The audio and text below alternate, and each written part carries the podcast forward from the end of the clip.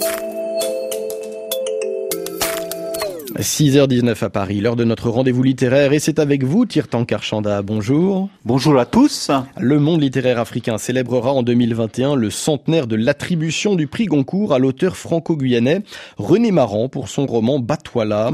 Ce roman dont l'action se déroule en Afrique révolutionna l'esthétique romanesque négro-africaine en rompant avec la littérature coloniale et en donnant la parole à ses protagonistes africains. Batouala deviendra le livre de chevet des Sangor et des Césaires, des futurs champion de la négritude, et c'est ce roman que vous nous présentez aujourd'hui. Oui, parce que c'est un ouvrage très important. Publié en 1921, Batouala est un livre pionnier à plusieurs titres. C'est le premier roman sous la plume d'un auteur noir d'expression française critiquant la colonisation.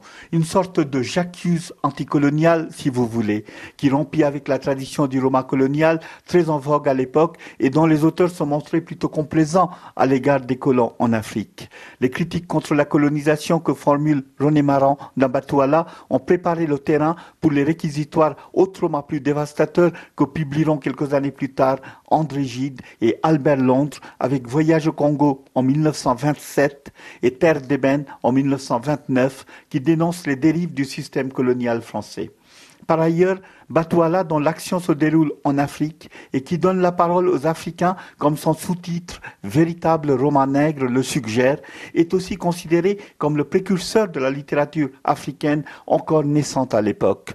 Enfin, si ce roman exceptionnel fit couler beaucoup d'encre, c'est aussi parce qu'il remporta en 1921 le prix Goncourt, le prix littéraire français le plus prestigieux. Et on parlera même de la bombe Batouala.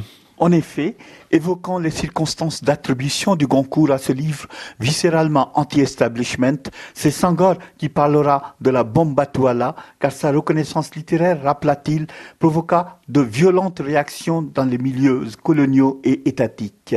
Des réactions d'autant plus vigoureuses que l'intéressé appartenait à l'establishment et exerçait en tant qu'administrateur colonial en Afrique. René Maran fut contraint de démissionner de l'administration coloniale alors que Batouala, considéré comme un livre dangereux, fut censuré par la France qui en interdit la diffusion en Afrique. Tirtankar, est-ce qu'il y a un événement précis dans sa carrière de fonctionnaire colonial qui a déclenché chez Maran le besoin de se dresser contre la colonisation? Je ne sais pas si on peut parler d'événements précis. Il s'agissait, selon les historiens, de la réaction d'un honnête homme nourri des valeurs républicaines d'équité et de fraternité. Il y avait peut-être aussi, chez cet écrivain d'origine antillaise, le besoin de rendre compte de la réalité coloniale de son point de vue de l'homme de couleur. René Maran fut pendant 13 ans administrateur colonial en Ubangi-Chari, territoire de l'Afrique équatoriale française. des notes et observations glanées au cours de ces années avec l'ambition de dire la réalité africaine telle qu'elle était sous la colonisation européenne.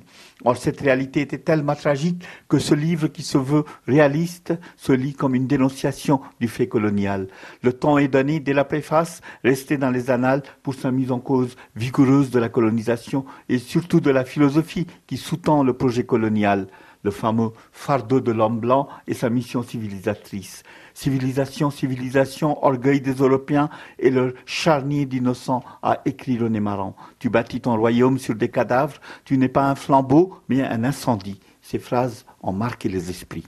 Que raconte Batouala il raconte l'effondrement tragique du pays des Bandas dans l'Ubangi-Chari sous l'effet délétère de la colonisation. Au cœur de l'intrigue, Batouala héros éponyme et chef vieillissant de sa tribu. Figure tragico-comique, cet homme qui peine à faire régner la paix dans son foyer parmi ses neuf épouses est aussi la mémoire de son peuple.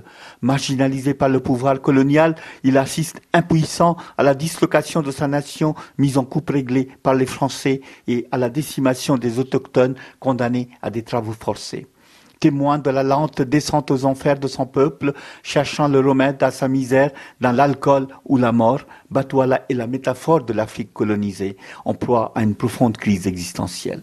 Nous sommes ici loin du roman colonial pour entrer avec René Maran de plein pied dans le militantisme anticolonial qui met les Africains au centre de leur continent. Il n'est donc pas étonnant que Batouala soit devenu le livre de chevet des Sangor et des Césaires, les futurs champions de la négritude qui ont puisé dans la fiction de son auteur l'art et la manière de porter témoignage sur l'âme noire. Merci Tirtankar Chanda. Batouala par René Maran dans la collection Classique Contemporain est à retrouver aux éditions Magnard.